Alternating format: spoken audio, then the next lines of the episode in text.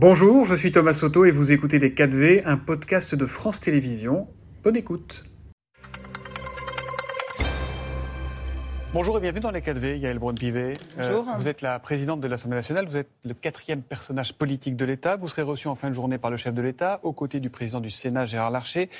Que se passe-t-il dans notre pays depuis quelques jours pour que ça déraille comme ça? Quelle question pour commencer euh, cette émission euh, Il se passe des choses graves. Mmh. Euh, et on voit qu'il y a une révolte qui euh, s'expriment et il y a aussi euh, des exactions qui ont lieu et euh, que nous devons tous condamner. Et il ne faut pas confondre la révolte qui peut être légitime après le drame qu'il y a eu et les exactions qui n'ont strictement rien à voir avec cette révolte. Il faut entendre la révolte et condamner les exactions et ne surtout pas mélanger les deux? Il faut surtout pas faire d'amalgame. Et moi, je trouve que depuis plusieurs jours, on fait beaucoup d'amalgame sur beaucoup de sujets. Et c'est très grave parce que les amalgames, c'est la simplification, c'est la binarisation, et c'est pas de cela dont nous avons aujourd'hui besoin. Nous avons besoin euh, de discours nuancés et de rentrer dans la complexité des choses. Mm. Mais lorsque l'on voit toutes ces pillages, ces scènes de violence, on s'en prend évidemment... aux écoles, aux mairies, aux commissariats, on tire sur des policiers, on, brûle le bus Cœur des femmes, par exemple. des criminels ont tenté de mettre le feu à la maison du maire de La les roses au risque de tuer sa femme et de tuer ses enfants. Quand il n'y a plus de limite, quel sens reste-t-il à la parole politique? Ce qui est fou, c'est qu'ils euh, s'en prennent à euh, tous ces lieux qui font société. C'est ceux euh, qui sont le siège de l'autorité. On peut penser aux commissariats, aux préfectures, etc. Mais pas seulement. parce que quand on incendie un bus des femmes qui sert au dépistage de ces femmes qui vivent dans les quartiers, et je ne sais pas si vous avez vu les images, on entend des jeunes rire rire quand ils brûlent, c'est euh, ce bus qui euh, sauve la vie de leur maman. Je trouve ça absolument. Euh, Mais qu'est-ce qu'on fait derrière ça? Parce qu'on a entendu Elisabeth Borne après notamment la tentative de, meurtre hein, à la Île Rose. Nous ne laisserons rien passer. Nous ne laisserons rien passer. C'est ce qu'on entend à chaque fois. On l'a entendu dix fois ces dernières semaines. On a l'impression que ce sont des propos de plateau que les jeunes ils s'en foutent d'entendre la première ministre dire nous ne laisserons rien passer. Mais ça m'est égal qu'ils s'en foutent, parce qu'ils ne doivent pas s'en foutre, parce que la justice va passer. Euh, vous savez, nous, euh, depuis 2017, euh, on a beaucoup agi. Probablement, il faut faire encore beaucoup et nous allons examiner cet après-midi un texte mmh. sur la justice. Mais nous avons mis les moyens sur la justice, plus 60% de budget, et nous avons mis les moyens sur la police. Nous avons voté une loi de programmation avec 8500 policiers de plus pas tellement sur les quartiers. Mais vous voyez, ça, c'est typiquement un des amalgames qu'on entend. Ah non, pardon, mais je vais vous citer le maire de La Île-et-Rose dans le Parisien ce matin. Rien ne serait plus coupable que de continuer à fermer les yeux sur les îlots sécessionnistes qui se répandent dans nos quartiers. Non, ce que j'entends, c'est on ne fait pas suffisamment sur la politique de la ville. Mmh. Moi, dans ma circonscription, j'ai une ville qui s'appelle Sartrouville, 50 000 habitants. Vous savez combien on met sur la politique de la ville juste pour la rénovation urbaine, sur la cité? 280 millions d'euros. On a fait une cité éducative, on crée un nouveau collège, une, nouvelle école primaire. On a fait une cité de l'emploi, on a une mission locale, on a une maison France Service. Moi, j'en ai marre d'entendre dire que la politique de la ville a été laissée à l'abandon. Ça n'est pas vrai. Et dans ces quartiers, vous avez la plupart des gens qui y habitent, qui sont des gens qui sont très respectueux de la règle et de l'autorité. Et moi, je connais beaucoup de jeunes qui deviennent des ingénieurs, des avocats, des magistrats. Il faut arrêter de se dire qu'on a tout raté. En revanche, évidemment, on a une frange de ces jeunes qui est une frange délinquante. Oui, mais parce qu'on a une frange délinquante de ces jeunes qui sont les mêmes qui vont nous faire des rodéos urbains et qui vont pourrir la vie des habitants du quartier, sont les mêmes qui font euh, ces petits vols à la tire, ces actes de délinquance communs, ce sont les mêmes qui font probablement euh, un peu de trafic de stupéfiants. Donc c'est plus un problème de délinquance d'une partie de la jeunesse qui est complètement partie euh, dans le, le non-respect de l'autorité, des règles, et qui finalement rien ne les arrête. Je ne sais pas si s'ils ont euh, voilà, quelque chose, lorsqu'ils s'attaquent à un maire avec une voiture bélier, lorsqu'ils s'attaquent à un bus, lorsqu'ils s'attaquent à une école, là où vont leurs petits frères, si ça se trouve, c'est là où ils ont été à l'école. Mm. C'est absolument euh, désespérant. Désespérant, j'ai envie de vous dire parfois aussi de bêtises. Est-ce que l'instauration de l'état d'urgence est une option pour vous? Certains le demandent, le maire de l'Aile des Roses, Éric Ciotti le demande. Est-ce qu'il faut instaurer l'état d'urgence? Vous savez, l'état d'urgence, c'est un outil juridique, ça vous pose un cadre juridique pour pouvoir euh, avoir une action euh, en réponse à une situation donnée. Aujourd'hui, moi, je vois que les forces de l'ordre euh, ont la réponse adéquate. J'en profite pour les saluer, évidemment, mmh. et saluer leur courage. Mais on ne va pas pouvoir mettre 45 000 policiers et gendarmes toutes les nuits sur le terrain, on le sait ça. Eh bien, tant que ça durera, je sais que la police sera mobilisée. Maintenant, il y a des outils tels que des couvre-feux qui ont été utilisés euh, localement.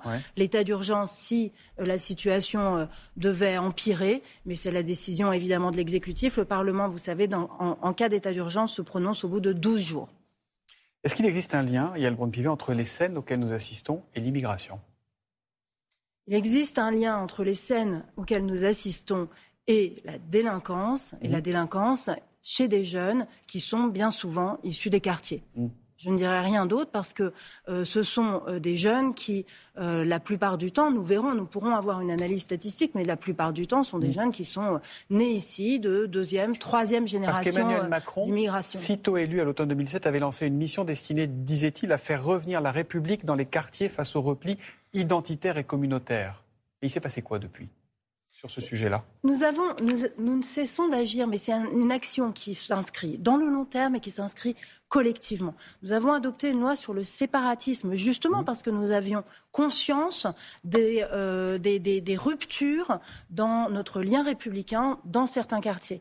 Moi, l'autre jour, je me suis exprimée sur la laïcité dans l'espace public, dans les écoles publiques. Et je me suis pris une bronca sur les réseaux sociaux. Vous très hostile aux abayans, notamment. Parce que j'ai dit que les abayans ne devaient pas euh, être portés dans une école publique et que j'ai dit que les jeunes enfants de moins de 10 ans qui faisaient le ramadan, nous n'avions pas à prendre en charge leur surveillance. Ça me paraît être frappé du coin du bon sens. Et manifestement pas pour tout le monde. Et ça, ça m'inquiète. Et sur le fond, est-ce qu'il y a un problème avec la police, avec les forces de l'ordre en France? Non. Non? Nous avons Non, non, mais nous... moi, ça fait partie aussi des amalgames qu'on entend n'est pas des amalgames. On essaie de comprendre toutes les causes qui amènent à la situation aujourd'hui. Et, si je vous pose cette question, c'est parce que l'ONU a mhm. appelé la France à se pencher sérieusement sur les problèmes de racisme dans la police. Et je vais vous lire ce qu'a dit euh, la porte-parole du Haut Commissariat de l'ONU aux droits de l'homme. C'est le moment pour le pays de s'attaquer sérieusement aux profonds problèmes de racisme et de discrimination raciale parmi les forces de l'ordre. Est-ce qu'il faut l'entendre cet avertissement ou est-ce qu'il est hors sujet? Il faut toujours entendre euh, toutes les organisations et tous ceux qui portent un regard sur euh, notre action. Cela étant dit, euh, la police nationale et la gendarmerie mmh. exercent leur métier dans le respect de nos règles et à chaque fois qu'il y a un manquement, il y a des inspections qui sont diligentées, des des, sanctions qui, qui, peuvent être disciplinaires ou pénales qui sont prononcées. Donc il ne faut pas penser, et c'est un amalgame à nouveau, que parfois, il pourrait y avoir quelques faits, mais il ne s'agit pas de jeter l'opprobre sur une euh, profession dans son ensemble qui, à nouveau, exerce sa mission euh, de façon merveilleuse. Moi, j'ai été voir euh, les, bandes vidéo lorsque les policiers interviennent sur le terrain et on se disait, avec le maire qui était à mes côtés, il bah, faut avoir du courage pour y aller. Et eh ben, ils en ont du courage et donc nous devons être derrière eux. Vous savez, pour faire société, il faut des élus qui s'engagent, comme le maire, comme les parlementaires, parce que nous avons, nous avons besoin de gens qui s'occupent du bien commun. Sauf que les maires, et ils nous avons Sauf que les besoin de policiers Ils en ont marre de ne pas être écoutés, ils en ont marre d'être agressés. On en, a, on en a entendu plusieurs ces derniers mois, notamment au moment de la réforme des retraites. On s'en est pris aux maires. Là, on s'en prend aux maires. Le, le, président de la République a été alerté il y a un mois à peine par une trentaine de maires qui avaient signé une tribune pour dire que les quartiers étaient au bord de l'explosion, qu'il fallait un plan vite pour les banlieues. Ça, c'est le maire de Trappes, Ali Rabé, qui le dit et qui le disait dans Le Monde. On l'attend toujours, le plan quartier 2030 qui a été promis par Emmanuel Macron. Mais ces maires, justement, je crois, pourquoi ils sont à ce point, euh, parfois en colère c'est que ce sont eux qui tous les jours vont chercher des financements pour monter une maison de quartier, pour créer une pour soutenir une association, pour rénover une école. Et c'est vrai que voir leur travail qui part en fumée alors qu'ils se démènent jour et nuit pour le bien de leurs habitants, c'est effectivement désespérant. Et quand on s'en prend à eux physiquement, à leur famille, là effectivement ça dépasse euh, toutes les limites acceptables. Et c'est pour ça qu'il faut que nous ayons collectivement euh, un sursaut. Et le sursaut, il doit venir aussi euh, des habitants des quartiers quartier. Je le disais au début, pas d'amalgame. Mm. La grande majorité des habitants de ce quartier soutiennent leur maire, soutiennent les efforts qu'ils font et que nous faisons pour la rénovation. tout à Donc je serai probablement euh, à l'Assemblée nationale, mais euh, nous aurons évidemment une pensée. Et moi, vous savez, je suis élu municipal aussi, et donc euh, il nous faut avoir une solidarité sans faille entre les élus, entre tous ceux qui font que finalement la République tient debout. Vous êtes présidente de l'Assemblée, devant une euh, Assemblée diverse, parfois cacophonique. Euh, là, on est loin de l'Union nationale. Rappelons le, tweet de Jean-Luc Mélenchon mercredi après les, premières violences. Les chiens de garde nous ordonnent d'appeler au calme. Nous appelons à la justice. Est-ce que vous diriez, comme Jordan Bardella, que, la France insoumise pourrait s'appeler la France incendiaire? Ce qui est sûr, c'est qu'en ce moment, il y a euh, des pompiers pyromanes. Et dans une situation telle que celle-ci, euh, il n'y a pas d'option dans la parole publique que l'on doit porter. Et euh, cette euh, parole publique-là est effectivement inacceptable parce que. C'est un pompier pyromane, Jean-Luc Mélenchon, aujourd'hui? Bien sûr.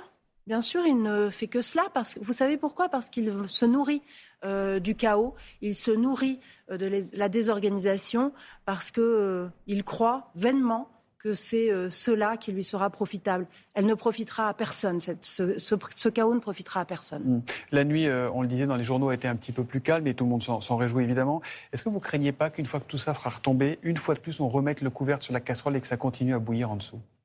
Et on n'a jamais mis le couvercle sur la casserole. On agit au quotidien. On prend des lois, on vote des lois. Il y a des actions très concrètes sur le terrain. On a réformé la justice des mineurs il n'y a pas plus loin que trois ans. cette réforme se met en place et elle produit des effets. Il faut aller plus loin, moi je crois, surtout qu'il ne faut plus rien laisser passer. Et donc, à chaque fait commis quel que soit l'âge de la personne, il faut qu'il y ait une sanction. Nous quitte, avons... quitte à durcir la justice des mineurs et la, loi pour les mineurs Il ne s'agit pas, de la durcir, il s'agit de l'appliquer tout le temps. Nous avons voté des alternatives aux poursuites pour les premiers faits. Parce que le premier fait, en général, est assez bénin, mais c'est lui qui va entraîner l'escalade bien souvent. Et il faut qu'il y ait une première sanction qui peut être stage de citoyenneté, réparer, aller réparer le dommage euh, lorsqu'on a dégradé un mur en faisant un graffiti et tout ça. Nous l'avons voté. Ça se met en place, mettons-le en place systématiquement pour que nous ne laissions plus rien passer vis-à-vis de ces jeunes délinquants. Aujourd'hui, c'est le sursaut ou la chute, a dit Vincent Jeanbrun, le, maire d'Aille-les-Roses. Vous êtes d'accord avec ça? Je suis assez euh, d'accord, sauf que moi, euh, je ne suis pas euh, fataliste et je suis. Alors, je ne sais pas s'il l'est, mais je ne crois pas que ce soit aussi binaire que ça. Mais en revanche, nous devons collectivement avoir une vraie prise de conscience. Merci Elbron Pivet d'être venu dans les 4V. Bonne journée à vous. rappelle ce, rassemblement à midi devant toutes les mairies de France. On marque une pause et Télématin revient tout de suite. C'était Les 4V, un podcast de France Télévisions. S'il vous a plu, n'hésitez surtout pas à vous abonner. Vous pouvez également retrouver tous les replays en vidéo sur France.tv.